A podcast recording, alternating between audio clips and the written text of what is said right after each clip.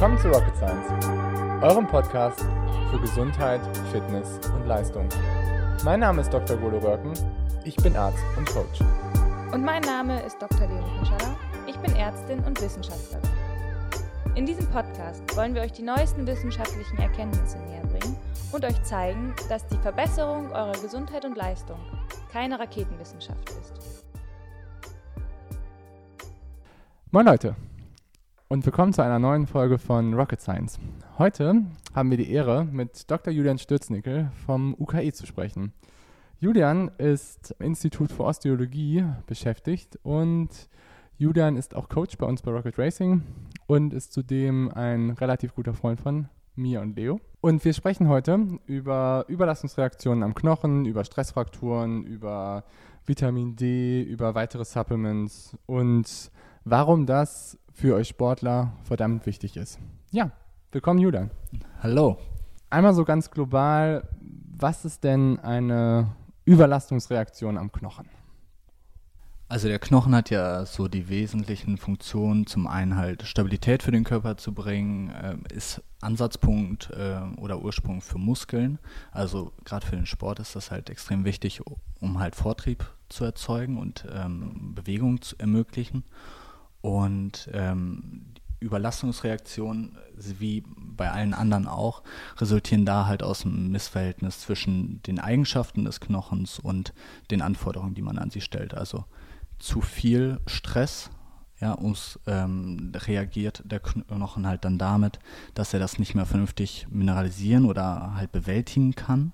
Und das resultiert dann wiederum in so Stressreaktionen am Anfang oder wenn es dann halt weiter fortgeschritten ist, in Stressfrakturen. Okay.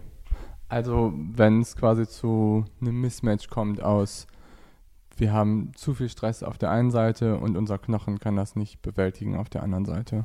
Genau, also der Knochen besteht ja aus mineralisierter, mineralisierten Stoffen sozusagen, also vor allem halt Calcium und Phosphat. Und wenn die sozusagen zu wenig da sind oder von der Struktur her einfach nicht optimal an, ausgebildet sind für, den, äh, für die Belastung, die man dann halt an sie stellt. Also zu viel Training über einen zu langen Zeitraum oder man trainiert immer viel zu hart, dann ähm, funktioniert das halt eine kurze Zeit, aber nicht über einen längeren Zeitraum. Und das kennt ja vielleicht auch dann ähm, jeder entweder von sich selbst oder hat das mal aus dem Umfeld mitbekommen, dass Leute dann vielleicht die Intensität äh, über einen längeren Zeitraum mal hochgefahren haben und es zu viel war oder das Volumen, also irgendwie von jetzt sagen wir mal 10 Stunden auf 20 Stunden oder mehr schlagartig gegangen sind über einen kurzen Zeitraum.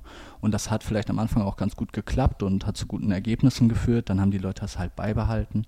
Ähm, und dann kam aber irgendwann die Verletzung. Und das ist sozusagen die Krux, die dahinter steckt, dass es halt im ersten Moment vielleicht sogar gute Ergebnisse bringt, aber dann auf lange Sicht nicht haltbar ist. Ich dachte immer, Knochen wäre so eine tote Substanz, die dann irgendwie mit so ein bisschen Kalzium oder so da ist und da verändert sich gar nichts dran. Nee, das äh, genau, eigentlich genau das Gegenteil ist der Fall. Also es gibt halt im Knochen mehrere Zellen, die ähm, nicht nur da vor sich hin brödeln und ähm, jeder einfach so still sein, ihren Job erledigen, sondern die stehen äh, zum einen untereinander in einem engen Kontakt, ja, also da passiert viel, aber Knochen ist halt auch ein Organ sozusagen für den Stoffwechsel. Also da ähm, sind Botenstoffe vorhanden, die nicht nur auf den Knochen beschränkt Effekte haben, sondern auch auf das restliche, den, den restlichen Körper, das restliche System. Also es ist so ein endokrines Organ eigentlich auch. Also es ist so, dass einerseits Hormone daran wirken, produziert werden auch? Ich weiß mhm, nicht. Ja? Genau, also okay. ähm, halt unter anderem auch Botenstoffe, die äh, für die Niere eine äh, wichtige Rolle spielen, ähm, aber auch so bei akuten Stressreaktionen äh, gibt es Hormone, die sozusagen auf das ähm, äh, parasympathische Nervensystem zum Beispiel auch wirken. Und ähm, genau, von daher ist es schon äh, mehr als nur tote, graue Substanz, die äh, nur als Gerüst da ist, um dem Muskel die Arbeit zu ermöglichen. Okay, und das heißt also, dass wir auch dauerhaft in Umbauprozessen unseres Knochens, dass der dauerhaft stattfindet. Ja, auf jeden Fall. Also das ist ja das, ähm, das was man bei Astronauten zum Beispiel oder bei äh, Bettlägerigen beobachten kann. Ja, also wenn die Mobilität und die Belastung an den Knochen massiv zurückgefahren wird, dann ähm, wird der Knochen ja nicht gebraucht. Und da der Körper ja immer auf Effizienz abgetrimmt ist und das, was nicht benötigt wird, ähm, ab, ja, abgebaut wird oder abgeschaltet wird, so ist das halt auch beim Knochen. Das, der Knochen ist praktisch so ähnlich wie Muskeln, nur in langsam. Also ähm, wenn man jetzt versucht, äh, im Fitnessstudio Masse aufzubauen, um Muskulatur zu generieren, dann äh, geht das beim einen mehr, beim anderen weniger schnell, aber es, man sieht es halt. Äh, beim Knochen verhält sich das so ähnlich, aber im Stillen und viel langsamer. Also ein Knochen braucht so um sechs, sieben Jahre, um sozusagen einmal erneuert zu werden, ja, bis dieser Umbauprozess abgeschlossen ist. Und ähm, das findet aber zeitlebens statt. Man baut so bis zum 30., 35. Lebensjahr ungefähr, baut man die Knochenmasse wirklich auf. Dann hat man so eine Peak Bone Mass und ab da verwaltet man die so. Und ähm, Auf- und Abbau, die finden immer statt. Und ähm, das Ziel ist es halt nur, das in einem balancierten ähm, Ausmaß zu halten. Ja? Dass der Abbau natürlich nicht überwiegt und man netto somit dann Knochenmasse verliert. Okay. Ich habe mal gelesen, bei Schwimmern ist das ziemlich relevant, oder? So jetzt bei leistungssportmäßigen Schwimmern, die irgendwie einem geringeren Widerstand in ihrem ganzen Leben ausgesetzt sind, wenn sie jetzt nicht irgendwie Krafttraining oder irgendwie sowas zuführen, haben die dann eine geringere Knochenmasse?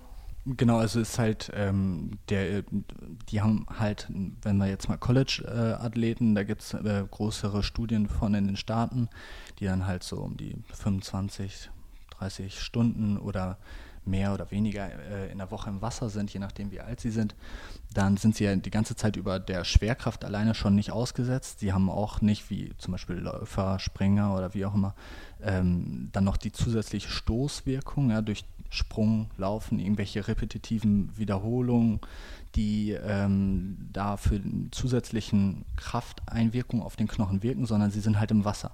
Und ähm, bei denen sieht man dann auch über die Jahre hinweg, dass die eine deutlich geringere Knochenmasse haben als jetzt, ähm, sagen wir der Zimmernachbar im College, der halt äh, Leichtathletik oder läuft oder äh, Gewicht heben oder wie auch immer. Irgendeine Sportart, die sozusagen den Knochen wirklich beansprucht.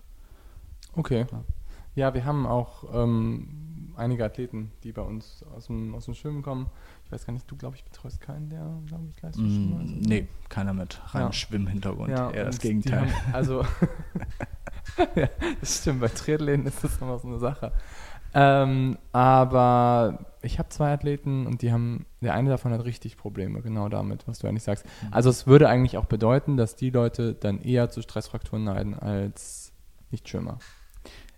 Ja, grundsätzlich, wenn, also wenn man zwei Athleten hat, äh, der eine Schwimmer, der andere zeitlebens Track and Field oder wie man es dann aus, auf jeden Fall eine Sportart, bei der man äh, der Schwerkraft ausgesetzt ist und wo man sich halt ähm, auch dann durch irgendwelche vertikalen, also Springen oder halt Laufbewegungen ähm, praktisch immer da der Schwerkraft ausgesetzt ist, wenn man die beiden nebeneinander stellt und ähm, beide das gleiche Training absolvieren lassen würde, dann hätten sie auf jeden Fall die Schwimmer ein höheres Risiko für die Entwicklung von irgendwelchen Stressreaktionen im Knochen.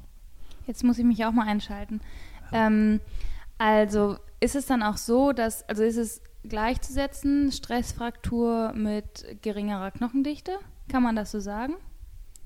Ähm, nicht unbedingt. Also eine gute Knochendichte alleine schützt nicht immer vor einer Stressreaktion oder Stressfraktur.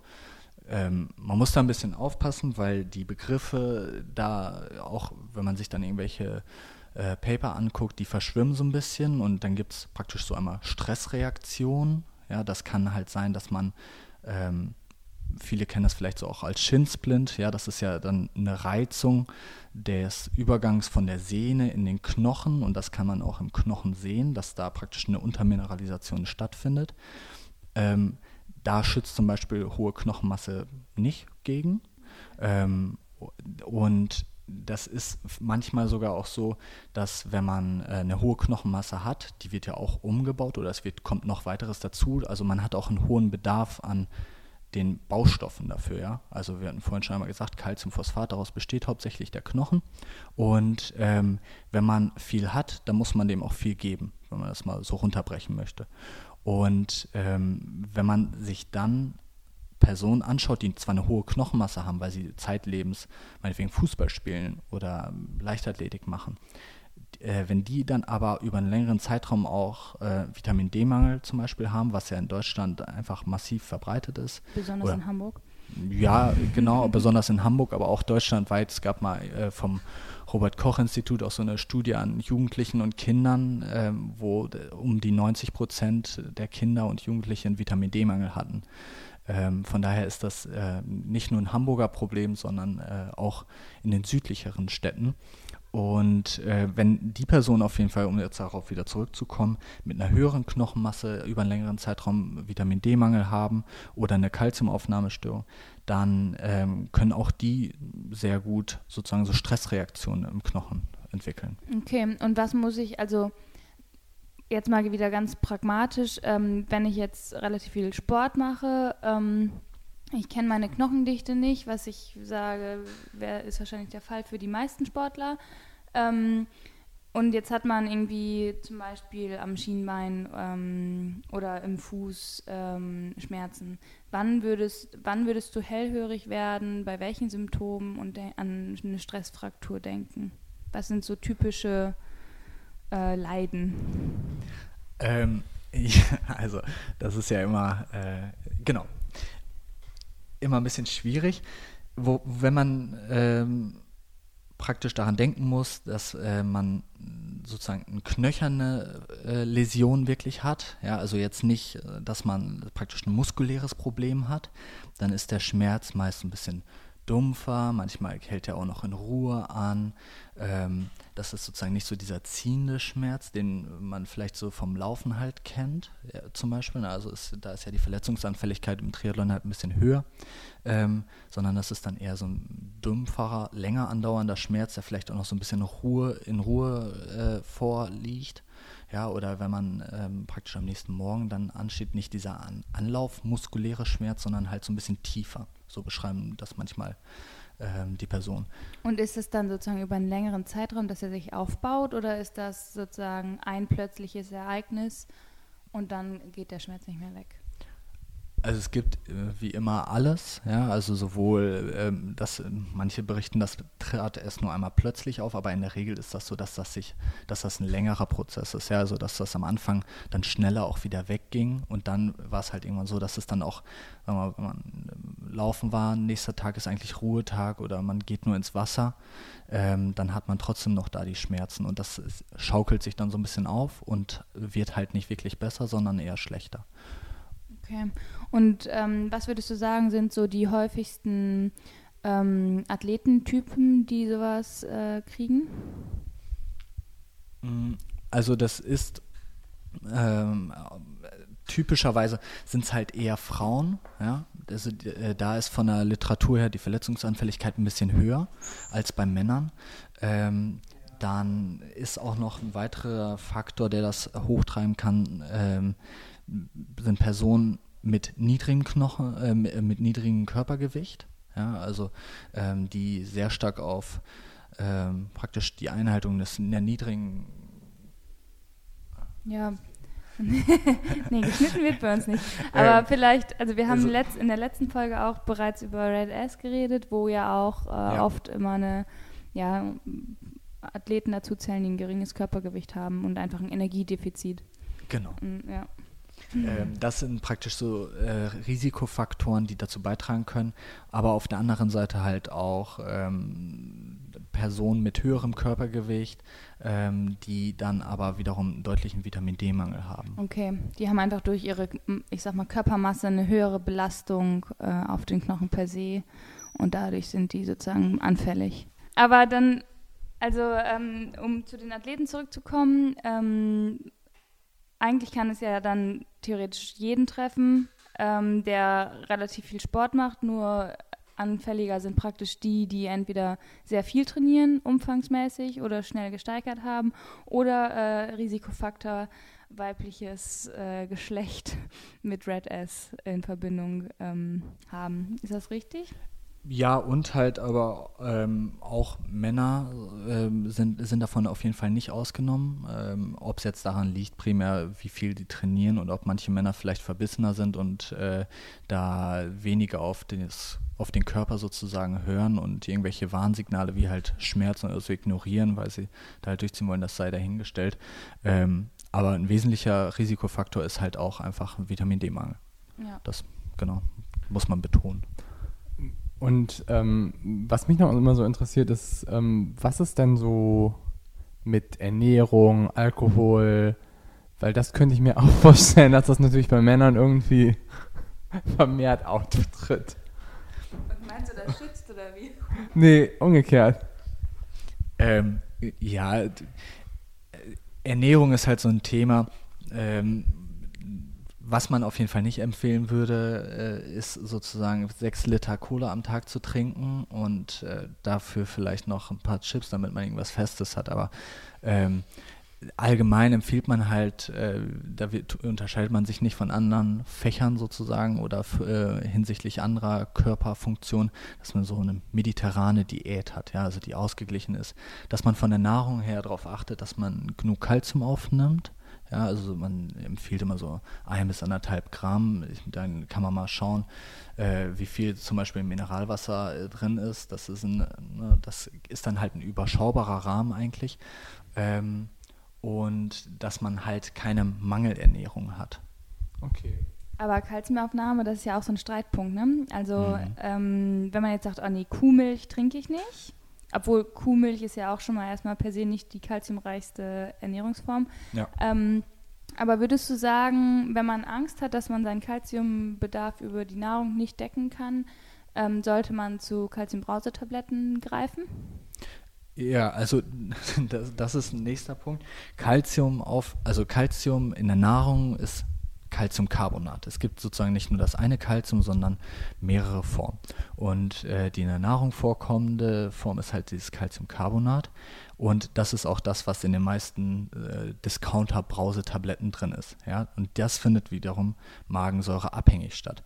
Wenn jetzt jemand ähm, ein Problem mit seiner Magensäure und der Calciumaufnahme aus der Nahrung hat, weil kann er diese Calciumcarbonatform halt nicht aufnehmen. Wenn er jetzt dann die Brausetabletten mit der Calci äh, gleichen Calciumform äh, sozusagen versucht, das damit zu kompensieren, dann äh, bringt es halt nicht wirklich was, weil das kommt genauso schlecht an, als wenn ich einen Liter mehr Milch trinke. Und es gibt aber zwei andere Calciumformen noch, die man so als Nahrungsergänzungsmittel zu sich führen kann. Das ist einmal Calciumcitrat oder Calciumgluconat. Und wenn man die dann wiederum zu sich nimmt, dann wird das Kalzium in den Formen Magensäure unabhängig aufgenommen, also ist viel besser bioverfügbar.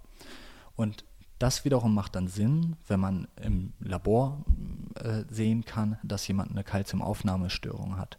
Dann muss man darauf achten, dass man diese Calciumgluconat oder Calciumcitrat ähm, Zusätze gibt. Aber wenn ich jetzt ähm, keine Lust habe, zum Arzt zu gehen, äh, sondern lieber zum Butni äh, und mir ein paar Brausetabletten ähm, kaufe oder sogar zur Apotheke, würdest du sagen, das hilft auf jeden Fall meinem Knochen mehr, als dass ich mir andere Risikofaktoren dadurch einkaufe? Würdest du das immer empfehlen? Weil ich meine, so Calcium naja, etwas, äh, genau, also etwas ja äh, potenziell Protektives zu sich zu nehmen, ist immer besser, als wenn man Risikofaktoren äh, anhäuft. Also äh, das bestimmt. Aber ähm, genau, wenn man halt diese Calciumform praktisch über den Mund einführt, aber äh, sie nicht ins Blut aufgenommen werden, dann werden sie halt wieder ausgeschieden. Ähm, und genau, der, die Frage ist halt, wie viel davon wirklich dann ankommt und was da einen Nutzen hat oder ähm, da potenziell zu irgendwelchen Ablagerungen oder sonst was führen kann. Ne? Also ich würde mir jetzt nicht irgendwie 10 Gramm Calcium-Brausetabletten reinpfeifen am Tag, das bestimmt nicht, sondern dann würde ich lieber eine Kalziumform wählen, die einfach besser im Blut ankommt und dann würde ich davon weniger nehmen. Also ich glaube, das Ding, was jetzt auch gerade Leo meint, ist halt, dass hier so ein bisschen das im Raum steht, dass Kalzium für andere Erkrankungen halt auch nicht so förderlich sein kann. Das ist jetzt so ein bisschen der Elefant im Raum. Ich löse das jetzt mal einfach auf, weil sonst glaube ich, weiß einfach keiner, worüber wir gerade hier sprechen. Ähm, und gerade, ich sag mal, Kardiologen sehen das immer so, glaube ich, super kritisch. Aber Kardiologen sehen auch ganz viele Dinge immer kritisch. Ähm, ne, also so hat, glaube ich, jede Fachrichtung irgendwie so das Ding, worauf sie irgendwie ganz besonders achten. Aber meinst du, ähm, dass viele Leute einen Kalziummangel haben und dass es für die sinnvoll ist, was zu substituieren oder nicht? Ähm, nee, also wir empfehlen oder ähm, genau, wir würden das jetzt so nicht empfehlen, dass, ähm, dass jeder Kalzium zu sich führen muss extra neben der Nahrung. Ähm, das kommt eigentlich nur in Frage, wenn man halt im Labor sehen kann, dass, äh, dass man eine Kalziumaufnahmestörung hat oder ähm, zum Beispiel Patienten, die eher bei Leonie aufkreuzen und äh, Magenbypass bekommen haben oder sonst was. Also ähm, das ist nicht unser Klientel, glaube ich. genau, das ist. Ähm, naja, also wo, man, wo man halt auch. wirklich eine, eine, Aufnahmestörung herbeiführt oder um die weiß, wenn man, äh, dann, da macht das schon Sinn, aber ansonsten pauschal jedem Kalzium hinzuzufügen, äh, das macht keinen Sinn. Ja. Okay, aber wir haben, glaube ich, noch ein anderes Substitut, über das wir ganz dringend reden müssen, was wir auch schon so ein bisschen angesprochen haben. Und das ist Vitamin D. Ja, ähm, genau, also Vitamin D wird sozusagen ist in Deutschland halt ein häufig Mangelzustand. Ja, also das wird äh, über die Haut bzw. über die Sonneneinstrahlung nicht ausreichend äh, gebildet und in der Nahrung nimmt man es, wenn man sich jetzt nicht äh, ganz verrückt ernährt, ähm, nimmt man es auch nicht ausreichend auf. Das heißt, damit die Mineralisation, oder wir können ja einmal kurz davor sagen, wofür das da ist, das ist letztlich, sorgt es halt ähm, dafür, dass das Kalzium aus der Nahrung wirklich auch aufgenommen wird. Und in den Knochen dann eingebaut wird, ne? Genauso im Folgenden und ähm, reguliert dann auch noch ähm, die, die Funktion in der Niere, wenn es dann aktiviert wird. Und ähm, genau, sorgt also letztlich dafür, dass man so ein Kalzium Haushalt und äh, im Folge davon auch einen balancierten Knochenstoffwechsel hat. Und ähm, Deutschland und halt viele weitere Länder, da ist sozusagen, wenn man es nicht zusätzlich hinzufügt, hat man eine Mineralisationsstörung oder ein höheres Risiko für eine Mineralisationsstörung. Und ähm, das ist halt was, was man durch die Zufuhr von Vitamin D eigentlich ganz gut beseitigen kann. Und ähm, in, also wie oft siehst du das bei euch in der Praxis, dass Leute auftauchen mit Vitamin D-Mangel? Hm, schon, also es ist ja natürlich immer dann so die Frage, wer da zu einem kommt und ob das Klientel jetzt äh, nicht schon so ein bisschen vorselektioniert ist. Und äh, aber selbst wenn wir Patienten zugewiesen bekommen vom Orthopäden oder Hausarzt und die nehmen vielleicht auch sogar was, ist es häufig so, dass das nicht ausreichend ist. Ja, also dass selbst wenn Leute ähm, Vitamin, sagen, sie substituieren Vitamin D oder supplementieren, dann äh, ist es halt nicht in dem Maße, dass es ähm, so wirklich der Mineralisationsstörung nachgewiesenermaßen entgegenwirkt, sondern ist häufig immer noch zu wenig. Und, Und was man, empfiehlt ihr da? Wie viel man einnehmen sollte?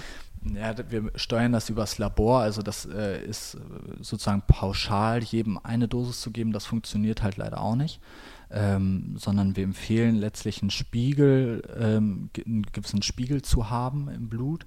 Ähm, da kommt man dann eigentlich, wenn man es wirklich vernünftig machen will, nicht um eine Laboruntersuchung drumherum, beziehungsweise eigentlich bräuchte man einmal auf jeden Fall eine initiale und dann Verlaufsmessung, um zu sehen, ob man mit der Dosierung so gut fährt oder nicht. Aber eigentlich ist doch so eine Hausregel, ähm, wenn man einen gesunden Patienten hat, dass du entweder 1000 Einheiten pro Tag oder 10.000 pro Woche gibst, oder? Mm, also das trifft bei Kindern zu, da auf jeden Fall. Ähm, man kann Kindern, sagen wir so, so zwischen 1000, 2000 Einheiten, Erwachsene eigentlich mindestens 2000. Ähm, aber auch wieder da, es gibt manche Erwachsene, die fahren mit 1000 Einheiten am Tag super, manche brauchen 40.000 Einheiten die Woche. Das äh, variiert leider. Okay. Dann, ich habe noch eine andere Frage. Ähm, also Vitamin D, äh, Vitamin D3, der Hype ist ja relativ, also noch etwas neuer in der Medizin. Und ähm, als ich oder als wir studiert haben, hieß es immer, es gibt kein, ähm, keine Überdosis für Vitamin D3. Ist da inzwischen, sieht man das immer noch so oder ist das inzwischen, ähm, ich sag mal, nach oben hin irgendwo ähm, ja, gedeckelt? Ähm, also es gibt äh, gibt schon Überdosierungen. Ähm, es gibt zum Beispiel ähm, für Multiple Sklerose gibt es so ein Protokoll, wo ähm, Leute bis, so, bis zu 80.000 Einheiten am Tag zu sich nehmen. Also die haben dann Vitamin D-Werte, die sind dann weit überhalb des Messbaren, was so jedes normale Labor machen kann. Und die äh, haben dann zum Teil auch ähm, so hohe Kalziumspiegel im Blut, dass die stationär eingewiesen werden müssen. Ja, also wir hatten auch eine, ja, also wir hatten auch eine Patientin im damals noch praktischen Jahr in Heide, die hat 40.000 am Tag genommen und die hat nachher auch eine Niereninsuffizienz gekriegt, weil die halt zu hohe Kalziumwerte im Blut hatte. Ja, also, also, deswegen ist es, also es gibt sozusagen einen unteren Grenzwert, den man ähm, na, worüber man auf jeden Fall sein sollte. Und dann ähm, gibt es auch wieder einen Bereich, den wir, gerade wenn halt Leistungssportler da sind, äh, den, äh, den, wir empfehlen, weil es nicht nur für den Knochen halt, sondern auch für den Muskel ähm, unter anderem dann gut ist und man da bei einem Wert, der überhalb der unteren Grenze liegt, auch einen zusätzlichen Nutzen für die Muskulatur nachweisen kann. Was macht Vitamin D an der, an der Muskulatur? Ähm, also es wurde zum einen gezeigt, dass halt sowohl die Kraft gesteigert wird, ja, also dass, dass sozusagen die Peak Forces höher sind. Zum anderen ist es dann aber auch so, dass die Ermüdungs, äh, der Ermüdungswiderstand, ja, so, so die Resistance äh, für die Fatigue länger ist. Ähm, und Neuromuskulär auch. Also das, das was genau, ich, ich also weiß, so, weil es halt auch so die Fatigue Resistance dann genau. halt gesteigert werden kann. Und weil das halt auch eine ganz wichtige Funktion hat zum ZNS und deswegen hast du, wenn du als ZNS irgendwie Stimulation hast, hast du natürlich auch immer eine Auswirkung auf den Muskel. So habe ich das zumindest damals verstanden. Ne? deswegen ist es halt so, dass wir, dass man da nicht nur guckt, dass sozusagen die und der untere Grenzbereich ähm, gerade so eingehalten wird, sondern dass man da ein bisschen, äh, bisschen motivierter ist, was der, was der Zielwert der kann man, denn, kann man denn sagen, dass Sportler generell höhere Werte benötigen, weil sie einfach auch mehr Umbauprozesse haben im Knochen, was Vitamin D angeht, oder? Nee, das nicht unbedingt, weil ähm, der, sag mal, der, meist, äh, der durchschnittliche Sportler ist ja ähm, jetzt, haben wir gerade schon gesagt, nicht ähm, massiv übergewichtig. Ja, von daher äh, ist so das Verteilungsvolumen der, äh, der zugeführten Vitamin D-Dosis ähm, jetzt nicht so riesig, als wenn man einen stark adipösen Patienten hätte. Ähm, deshalb reichen da eher also verhältnismäßig gesehen eher niedrigere Dosierung, als wenn man jemanden hat, der 80 Kilo mehr wiegt. Okay. Und gibt es da auch so einen Zielwert im Labor? Also wenn jetzt jemand sein Vitamin D irgendwie bestimmen lässt, was, was sagt man da so? Also der untere Grenzwert sind dann so 30 Mikrogramm pro Liter ähm, oder 75 Nanomol. Ähm, und für Sportler visiert man eigentlich Werte deutlich über 40, so in dem Bereich zwischen 40 50 äh, Mikrogramm pro Liter an. Einen wirklichen Zusatznutzen, das ist das, was ich vorhin auch so ein bisschen versucht habe zu sagen, dass man äh, nicht einfach äh, sozusagen Sky High geht, sondern äh, dass man das mit äh, Augenmaß macht und weshalb es halt auch wichtig ist, das im Labor zu kontrollieren, sind dann so bei 60. Also wenn man jetzt 60 oder 80 hat, das, ähm, da konnte jetzt kein wirklicher Nutzen noch oder kein wirklicher Zusatznutzen noch nachgewiesen werden. Okay. Was mich auch immer interessiert, es gibt ja auch relativ viele so Vitamin D-Tests, die man irgendwie jetzt nicht vom Labor machen kann oder so. Ähm, ja, es gibt ja irgendwie diese esoterischen, okay. ich frage mich mal, wie gut die sind, aber ich glaube, das ist jetzt eine andere Frage, die man irgendwie, irgendwie beantworten könnte. Ja, ähm, hast du noch was? Ja, also äh, noch einmal ähm, Stressfraktur. Also das ist ja, tut mir leid, ich muss da nochmal drauf zurück. Alles gut. Aber also ich meine, wenn du, wenn man einen Unfall hat und man bricht sich jetzt das Bein, dann ist das irgendwie eine klare Sache, das äh, muss einfach wieder verheilen. Aber so eine Stressfraktur ist ja nicht so ein, ich sag mal, nicht ein traumatisches Ereignis, sondern das hat sich ja aufgebaut. Ähm, wie ist das mit, der mit dem Heilungsprozess? Würdest du sagen, der ist tendenziell länger als bei einer traumatischen Fraktur oder ist es gleich, weil man komplett eh also gleich entlastet und die Frakturheilung äh, sozusagen vom Körper genauso handelt? Ähm, oder muss man das unterscheiden?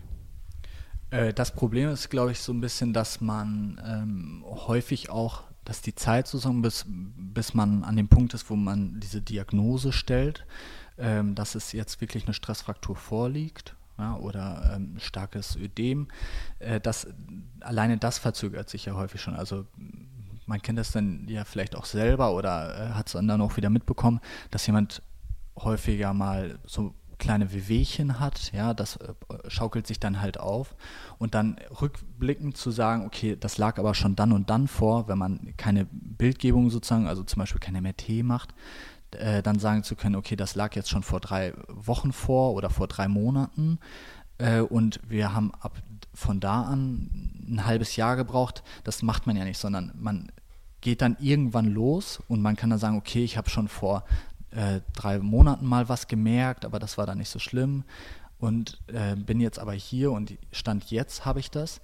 Das ist ja, alleine das ist ja schon bei Stressfrakturen oder bei diesen ganzen Stressproblemen ähm, was, was diese Aussagen halt schwierig macht, wie lange das jetzt dauert. Aber was wir schon sehen, ist, dass wenn man dann äh, an dem Punkt ist und diese Diagnose stellt und dann zurückblickt, ab wann diese Probleme oder so Symptome in dem Bereich schon mal vorlagen, das ist dann schon häufig irgendwie so ein halbes Jahr, Jahr zum Teil. Und ähm, dann muss man halt gucken, dass man diese ganzen Voraussetzungen, dass das dann abheilen kann, also auch da wieder ähm, sozusagen Kalzium, Knochenstoffwechsel, dass man da die Voraussetzung schafft für eine knöcherne Heilung. Wenn man das, das muss man halt dann wirklich forciert machen und ähm, muss halt gucken, dass da die Voraussetzungen optimal sind. Dann kann das gut ausheilen.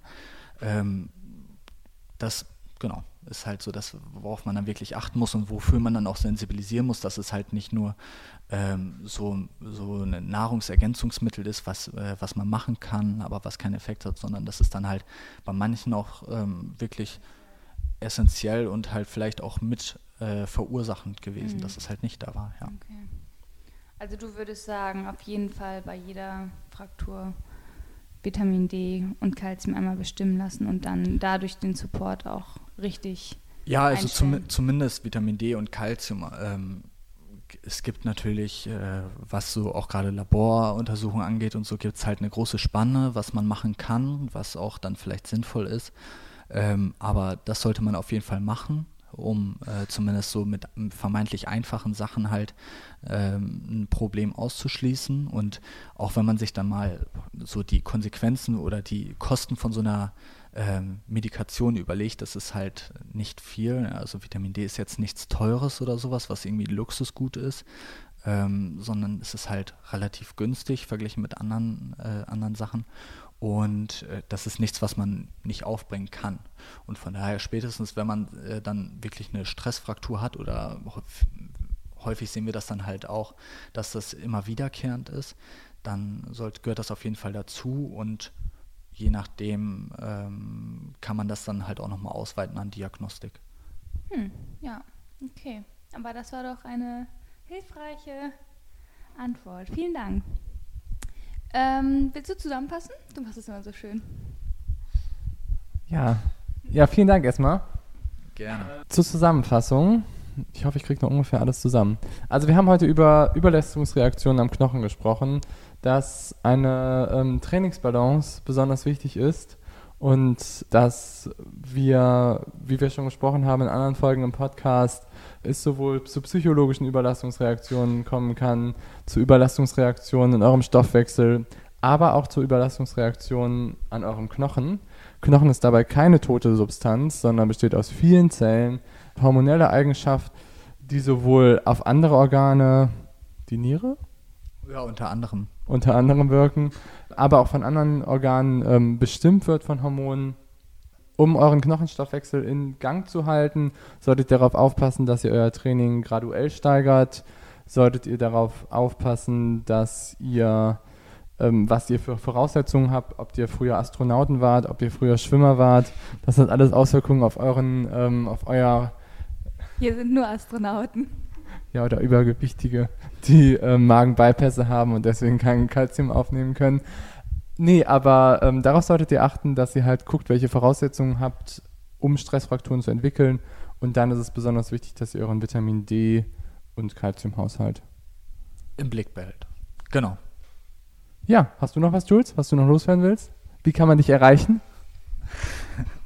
Ja, über die Rocket Racing Seite natürlich. Und ähm, nee, genau, also es ist wichtig, dass man äh, praktisch drum weiß, dass, dass es halt vermeintlich einfache Sachen gibt, wie man dem Ganzen vorbeugen kann. Wichtig ist halt, dass man äh, nicht nur um Knochenprobleme zu vermeiden, sondern halt, wie du, wie du schon gerade gesagt hast, Überlastungsreaktionen an sich, dass man das Training halt mit Augenmaß steigert. Ähm, Steigerung ist halt wichtig, um dann auch die Leistung äh, hochzuhalten oder zu verbessern natürlich. Das äh, ist jedem klar. Aber es bringt einem halt nichts, wenn man dadurch dann wiederum halbes Jahr oder länger ausfällt. Ja, das war doch ein sehr schöner Abschluss. Dann macht's gut, Leute. Tschüss.